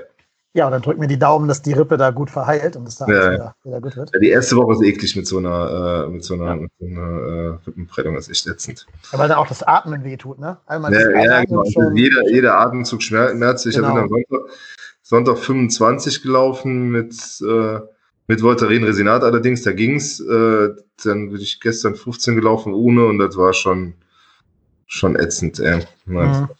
Ja, ja, absolut. Dann haben wir noch ein paar express-relevante äh, Fragen bekommen, die ja, über die Marathon-Geschichten mhm. gehen. Ähm, und zwar ist die Frage, wie muss ich mir vorstellen, wie man Insider-Informationen erhält, zum Beispiel zu Vertragsverlängerungen, Zugängen oder Abgängen von Flimmy Hendrix, der das gerne wissen möchte. Ja, indem er äh, recherchiert, ähm, am allerbesten. Ähm, nein, also das, ich meine, ich, mein, ich bin ja jetzt auch schon ein paar Tage dabei. Man kennt Leute, man kennt Verantwortliche, man kennt Leute im Umfeld, man kennt äh, Spieler, Spielerberater und ähm, ja, manchmal hört man aus Gesprächen Nuancen heraus, wo man wieder woanders äh, dem nachgehen kann. Und äh, dann gibt's natürlich ja auch mittlerweile viele, die halt auch äh, sehr spitzfindig im Internet unterwegs sind oder das trinkt man was aus anderen Ländern durch und so trägt man Mosaiksternchen zusammen und hofft dann äh, ab und an der Erste bei den Infos zu sein. Oder, mhm. ja. Heute ist doch wahrscheinlich auch schon viel wert, den Leuten auf Instagram zu folgen, oder? weil die da doch gerne mal absichtlich oder unabsichtlich irgendwelche Sachen droppen. Ja, es gibt halt, ja, aber also es gibt halt immer wieder Instagram-Geschichten, die halt, ähm, äh, äh, aber ja, aber die Transfers, die vermeiden sie dann doch meistens auf Instagram irgendwie äh, rauszuhauen. Das passiert dann eher selten. Wobei soll doch Spieler geben, die sich schon vor offiziellen Statements mit Trikots des neuen Arbeitgebers ja, haben ablichten lassen. Ja, es gab ja mal diese berühmte Anthony Utscher-Nummer, die war schon, äh, mhm. schon überragend gut. Ja. Äh, da hat er aber auch genug Prügel für bekommen und ich glaube, das passiert ihm auch so, äh, ja, so schnell genau. nicht nochmal. Und ich glaube, Raphael van der Vaart hat das sogar ganz ohne Instagram geschafft. Ja. Genau. Aber so diesen, diesen, ich weiß nicht, ob die Frage hier beantworten wird oder nicht, aber so diesen klassischen Maulwurf nach dem Motto hier, kriegst eine bessere Note, wenn ich als Erster erfahre, die gibt's nicht? Ähm, also mit Noten zu handeln, was hat der Spieler davon? Also das ist halt irgendwie, äh, äh, sicher hat man auch Spieler, mit denen man spricht, ob das aber jetzt der ist, der, der, der, die, äh, also Transfer-Dinger, ähm, Charlie träumt schlecht. Ich muss mal kurz. Charlie, ist alles gut. So, ähm, aber der, äh, also die Spieler, die wissen manchmal selbst. Ach, Entschuldigung. Mach noch das Pause. Ähm, äh, also manchmal wissen, glaube ich, die Spieler selbst erst als vorletzte, dass wie weit die Transfers dann wirklich schon safe sind oder nicht. Oder also ich glaube, untereinander sprechen die mittlerweile auch kaum oder gar nicht. Oder also äh, das sind bei Transfers, glaube ich, schlechte Quellen eigentlich. Mhm. Ja, ähm, also ich will jetzt niemand unterstellen, dass er das tut, aber es gibt ja gewisse Medien in Deutschland, die haben dann meistens so vier Buchstaben, die nehmen es ja mit, der, mit dem journalistischen Code nicht ganz so genau. Und da kann ich mir schon vorstellen, dass dann jemand sagt, hier, Herr Trainer Müller-Meyer-Schmidt, äh, ich kann Sie aus dem Amt reinschreiben, rausschreiben oder ich kann Sie in das Amt reinschreiben. Aber dafür bin ich bitte der Erste, der erfährt, wenn Spieler Y auf der Bank sitzt. Ja, es, sagen wir mal so, es gibt halt Momente als Journalist, wo du dich auch mal entscheiden musst, ob du den Rücken gerade machst und dich kritisch äußerst, sei es einem Vorstand gegenüber oder einem Trainer oder einem Manager oder wie auch immer. Und ähm, dafür in Kauf nehmen musst, dass du vielleicht bei den frischen Infos aus der aus einem Geschäftsführerbüro dann nicht der Erste bist, der bedient wird. Das kann dann schon sein. Aber damit musst du dann auch leben. Also das ist aber auch was, was, äh, was ich dann im Zweifelsfall auch kann, weil es einfach äh, manchmal auch an der Zeit ist, auch kritisch zu berichten. Und dann musst du halt auch manchmal den, den kurzfristigen äh, Nachteil in Kauf nehmen und zu deinen Prinzipien und deinen Überzeugungen stehen. Mhm. Da schließt sich ganz gut die nächste Frage an vom Facepalm L. Liebe Grüße. Äh, der möchte nämlich gerne wissen, ist es nicht frustrierend, dass so gut wie alle Insider-Informationen an die Zeitung mit den vier Großbuchstaben gehen? Ob das so stimmt, sei mal dahingestellt, aber das. Genau, dazu möchte ich, äh, da möchte ich, äh, ich glaube, Herr Facepalm L will mich ärgern. Also von daher. glaube ich auch. Äh, also zuletzt zum Beispiel die Vertragsverlängerung der beiden äh, äh, Jungstars oder die, die Profiverträge der beiden Jungstars, die standen dann bei uns und äh, mussten dann von den anderen abgeschrieben werden. Also es ist äh, immer ein, es gab eine Zeit lang, sagen wir mal so, ähm, äh, vielleicht die Konstellation, dass äh, andere Medien sehr eng am Vorstand dran waren und wir dann auch eher kritisch waren und dann vielleicht auch äh, den einen oder anderen Nachteil entgegennehmen mussten. Aber ich glaube, die Zeiten sind auch schon ein paar Tage vorbei und ähm, und ja, wie gesagt, also wie gesagt, dann kann ich damit leben, wenn das ein hausgemachtes Problem ist, wo wir halt einfach zu wenig auf Zack sind, dann kann ich da weniger mit leben und dann muss man halt daran arbeiten. Aber ich glaube, es hält sich zurzeit alles so ziemlich die Waage und ähm, mal steht da was, mal steht das bei uns und ich glaube, das Problem ist auch nicht mehr so, also sagen wir mal so, die, die reine Nachricht ist auch nicht mehr so, so, so, so kriegsentscheidend, obwohl wir natürlich auch alle immer darauf aus sind und alles immer möglichst als Erste haben wollen. Genauso ich wie jeder Kollege auch. Aber du hast die Nachricht ja auch höchstens nur noch zwei, drei Minuten für dich. Und dann, und dann gehen halt alle anderen drauf und haben die auch im Netz. Und äh, vielleicht, wie lang dann aber sowas dann äh, die, der, der, der Leser der anderen Zeitung merkt, dass du das, den Bericht hattest und nicht der, bei dem er es jetzt liest, sei mal dahingestellt. Deshalb äh, ist die richtige Einordnung, das, das richtige Themensetzen, äh, glaube ich, auch mindestens genauso wichtig mittlerweile, weil es einfach, ähm, oder auch mal die, die, die tiefgehende Berichterstattung und die, die Zuverlässigkeit und die, die wiederkehrende ist also mindestens genauso wichtig als die, die reine Information, die halt leider also früher war das halt so, dass du am Morgen, als ich angefangen habe, lagen am Morgen die zwei Zeitungen, Bild und Express nebeneinander und wenn der Bild groß war, was der andere nicht hatte, dann war das halt doof und konnte ja den ganzen Tag nicht mehr geändert werden, weil da, da gab es ja, oder gab es zwar schon so langsam Internet, aber dann hast du es zwar da gemacht oder hat keiner wahrgenommen. Und das hat sich ja komplett gedreht. Und es kommt halt drauf an, was im Internet steht und dann ist es halt auch letztlich egal. Äh, nein, ist nicht egal, aber das ist halt äh, die, die Nachricht itself verschwimmt halt schnell und geht halt schnell, wird halt schnell breitgetreten und haben dann am Ende alle. Mhm. Na, sicher nicht vom Face beim L ärgern lassen, sondern die Frage sehr, sehr seriös und, und Zufriedenheit hoffentlich auch von Facepalm beantwortet. Deswegen, äh, dem lieben Twitterer ja schon zugute halten. Den muss ich jetzt mal dann hier auf neutralem Boden loben, dass er sehr akribisch alle äh, äh, Transfergerüchte auf der Welt äh, zusammensammelt und mir auch manchmal so ab und an mal das Leben einfacher macht. Ja, schau an. So funktionieren, so funktionieren Synergien auf Twitter. Ja, ja. Genau. Letzte Frage, dann bist du auch für heute äh, erlöst von unserem Frage-Antwort-Spiel hier. Und zwar von, ich glaube, ebenfalls einer treuen Hörerin, der Ed Gelbster. Die möchte gerne von uns wissen, wie wir über Investoren, 50 plus 1, strategische Partnerschaften denken und ob wir glauben, dass Corona das irgendwie beeinflussen könnte. Das ist jetzt ein großes Thema, deswegen versuchen wir vielleicht uns auf kleine Blitzlichtrunden jetzt hier zu beschränken. Fangen Sie an oder ich? Fang ruhig an. Na gut, also ich fand es halt bemerkenswert, dass das Thema direkt am Anfang von, von Horst Held auch aufgemacht wurde schon, also recht früh, dass das eine Auswirkung sein könnte. Denn auf Schalke scheint man ja die, die, ich meine, ja selbstgemachte Krise jetzt ausnutzen zu wollen, um diese Ausgliederung hinzubekommen, was ja auch dann irgendwie dazu führen wird, dass es einen Investor geben wird. Ich finde, dass es zurzeit der falscheste Zeitpunkt ist, um sich an einen Investor zu wenden, wenn es irgendwie verhindern kannst, weil äh, du halt ja nichts hast, was du letztlich zu verkaufen hast. Du hast halt eine, eine, eine, eine trübe Geschäftsaussicht derzeit.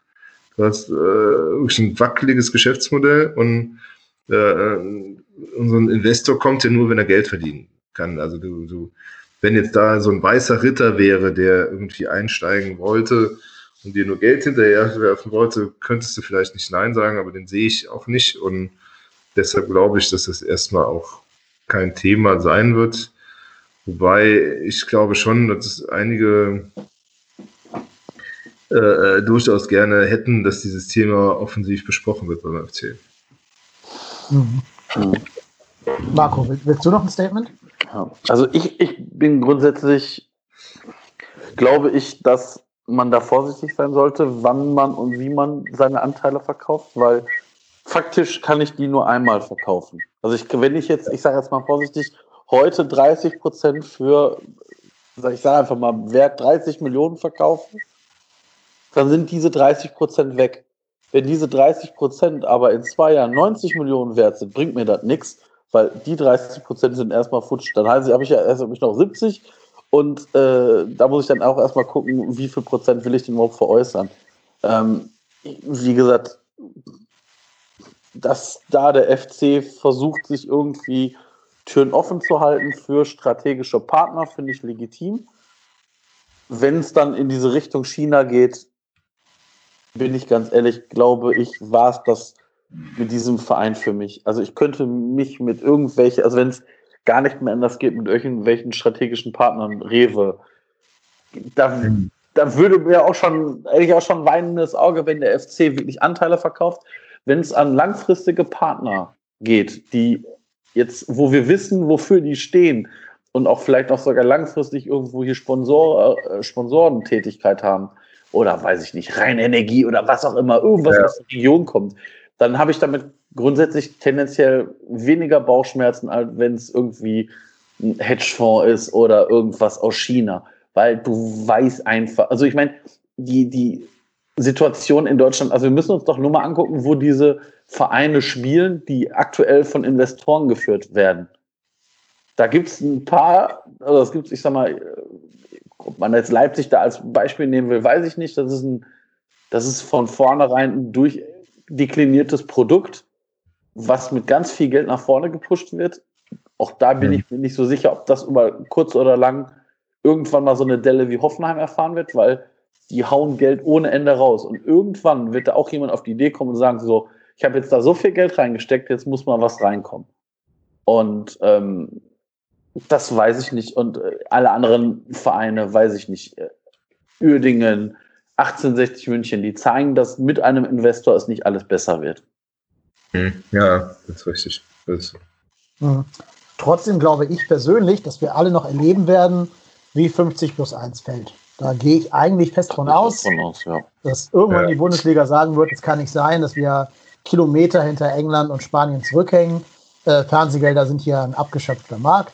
Wir müssen neue Märkte erschließen und dann kann jeder Verein gucken, wem er sich da angedeiht. Dann wird das kommen, wie es immer kommt. Es wird große Proteste geben der aktiven Fanszene. Die werden auch bis zuletzt da irgendwelche Plakate hinhängen und, und sich beschweren. Das ist dem Verein aber unterm Strich egal. Also jetzt nicht nur im FC Köln, allen Vereinen. Es wie mit den Geisterspielen. Jetzt sieht man ja gerade, wie es gemacht wird. So die ersten drei Spieltage gibt es äh, Protest. Dann kommt die erste strittige Handsituation von Boateng im Strafraum. Und mhm. schon reden alle über, über die Dinge auf dem Rasen und nicht mehr über die grundsätzlichen Dinge. Und man akzeptiert diesen neuen Status als das neue Normal und die große Kritik wird ähm, aussetzen. Plus, was ich auch glaube, wenn wir jetzt irgendeinen so einen Investor kriegen würden und mit, egal ob Rewe oder China oder wem auch immer, äh, Europapokal spielen würden, dann würde für jeden aktiven Fan, der fernbleibt, irgendein Ereignisfan neu dazukommen, sodass der mhm. Verein, dass der Verein nicht merken wird, dass da irgendwie weniger Zuschauereinnahmen sind, wenn es wieder Zuschauer gibt im Stadion. Deswegen wird das den Verein unterm Strich nicht tangieren. Ähm, ne, und das würde ich jetzt behaupten, könnte man schon bei Hertha sehen. Ich würde wetten, wenn die sich jetzt qualifizieren und nächstes Jahr wieder Zuschauer da sind, werden die gestiegene Dauerkartenverkäufe haben. Da würde ich, würde ich Teile meines Körpers drauf verwetten. Ähm, das ist sicher, ja. Ja, und ich glaube halt, irgendwann wird der Druck zu groß, sportlich mithalten zu, sportlich mithalten zu wollen äh, mit, mit anderen Ligen, mit Liverpool und Co. Und dann wird man da wahrscheinlich einknicken.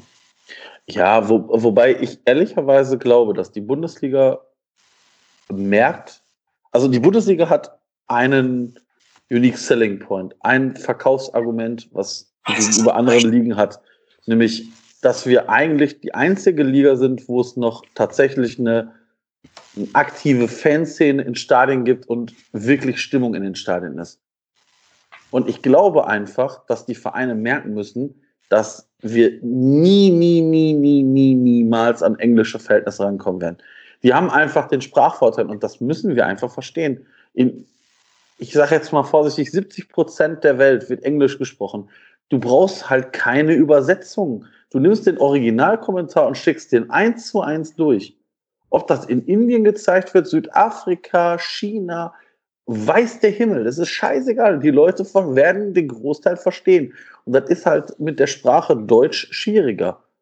Und deshalb, und wir sind, die, die Bundesliga ist halt einfach, kommt halt da einfach 20 Jahre zu spät. Und ob dann der Markt China der Bundesliga so viel bringt, bin ich mir persönlich unsicher, weil. Die Frage ist ja auch, muss das überhaupt sein? Also musst, genau. du, musst du überhaupt äh, Spielern 30 Millionen Euro im Jahr bezahlen. Muss das so sein? Dann sollen sie halt nach England gehen. Die haben auch nur 18 Vereine und dann äh, bleibt immer noch genug Spieler übrig für die Bundesliga. Also musst du dieses ganze Spiel denn mitspielen?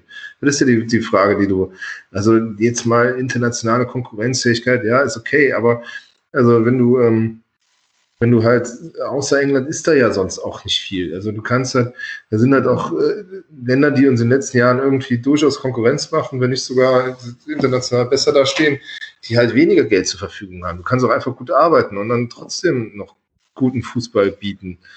Ähm, ein bisschen Problem sehe ich gerade bei den, bei den Fankurven, weil, also meine Prognose ist jetzt mal ganz, ganz vorsichtig gesprochen, dass wir auf absehbare Zeit ja einfach auch keine also wenn die Fans ins Stadion zurückkehren dürfen, wird das sicher nicht, nicht auf Stehplätzen sein. Da können wir uns von verabschieden auf den Gedanken, weil äh, wie willst du da tracken, wie willst du da irgendwas machen? Ne? Also das ist halt irgendwie, ähm, äh, das wird schwierig werden, solange es keinen Impfstoff gibt, glaube ich. Aber das sage ich jetzt immer ganz vorsichtig in die und ganz ungeprüft in die Welt hinein. Also das ist zumindest das, was ich mir so, wenn ich mir das alles so durchspiele, gedanklich, dann ähm, kommt, also halte ich es für zurzeit unmöglich, dass du das halt so machen kannst mit laut singenden Fans, weil ähm, wir dürfen nie vergessen, also solange, wir reden jetzt alle über hier ähm, äh, Ansteckung in geschlossenen Räumen und im Freien ist ja nicht so schlimm. Äh, also halb der Großteil der Probleme in Italien und Spanien kommen von dem Spiel Atalanta Bergamo gegen FC Sevilla. Ne? Also das war ein Fußballspiel.